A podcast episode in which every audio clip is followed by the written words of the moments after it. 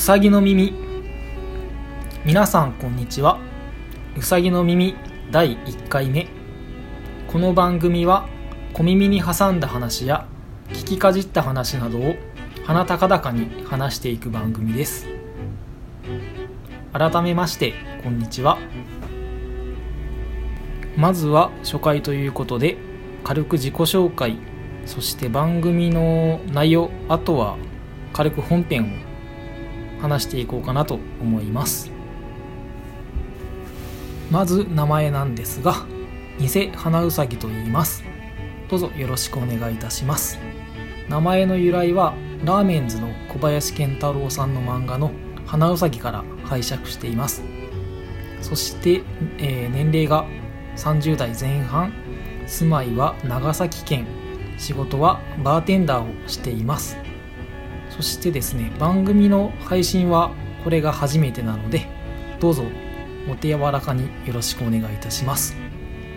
と僕の自己紹介はここで一区切りして次に番組について話していこうかなと思います。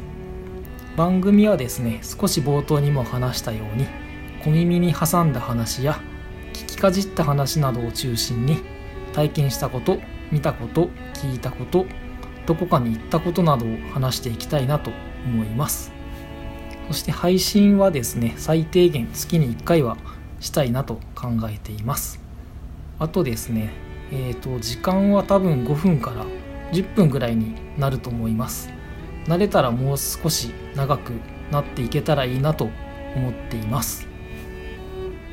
そしてですね番組を開始するにあたってメールアドレスとツイッターを準備しました。メールアドレスはうさぎの耳2019アットマーク gmail.com usaginomimi2019 アットマーク gmail.com です。そしてツイッターの方も、えーと、ほぼ同じですね。アットマークうさぎの耳2019 USAGINOMIMI2019 です。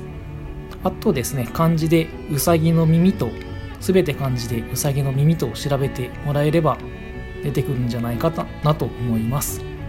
うさぎは動物のうさぎ、のは乃木坂の耳は体のパーツの耳ですねハッシュタグも同様に漢字でうさぎの耳とつぶやいてもらえると嬉しいです。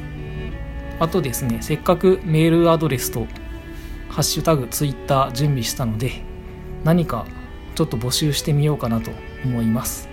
まずはですね夜食べても罪悪感ないものを何か教えてください。よろしくお願いします。番組についても一通り話し終えたので本編に入りたいと思います。まず僕の住んでいる長崎県について今回は話していこうと思うんですが長崎県はですね隣接する県が佐賀県だけという県です。あと周りは海に囲まれています。ちなみに形はですね縦長で結構島も多いようです。あとですね山の斜面にひな壇みたいに家が建てられている風景が見れる県ですね。結構坂道が多い町ですね。ただ一概に言えるわけではなく平地もあったりします。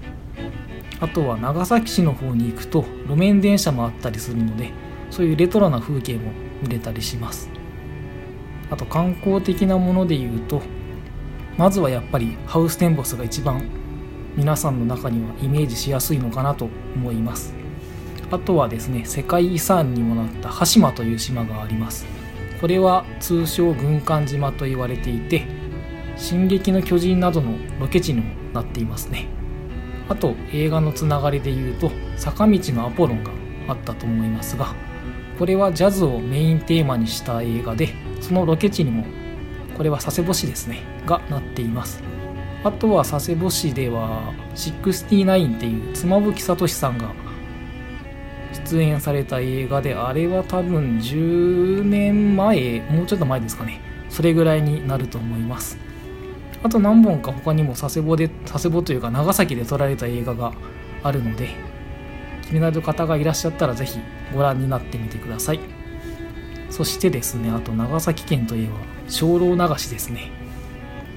このイベントはですねお盆の最終日、えー、と8月15日にあるんですがご先祖様の霊を送る行事でまず初盆のご家庭が精霊船というものを準備します。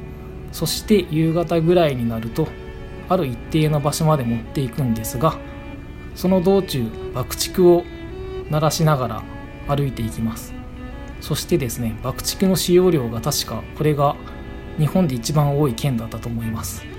なのでですねその夕方からは火薬の匂いが充満してきます。